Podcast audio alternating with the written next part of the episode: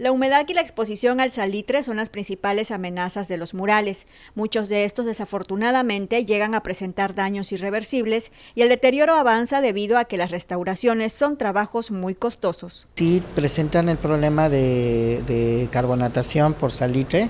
Es el principal problema, es por el tener tan cerca, tan cerca al mar y este eso lo hace principal hace el principal daño que puedan tener. Lo otro podría ser los que se conservan en interiores que tengan expuestos a humedad o sea que haya mucha humedad en esos sitios. Son los principales daños que podemos encontrar en los murales que están en la costa como ejemplo, un mural ubicado en la escuela primaria artículo 123 en la barra norte de este municipio, que data de 1958, el cual fue restaurado por segunda ocasión tras 20 años de haberse atendido por primera vez.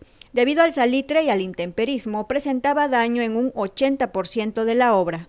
Nosotros aplicamos la técnica en general, que es limpieza, empastado, reintegración de color y consolidación. Yo calculo que después de esta restauración va a tener un proceso de vida de unos 50 años más, con algunas intervenciones pequeñas. Existen por lo menos cinco murales más en Tuxpan que están en condiciones de deterioro debido a los factores antes expuestos, destacándose la necesidad de atenderlos y conservar este legado cultural de diversos artistas. Adriana Calao, Mega Noticias.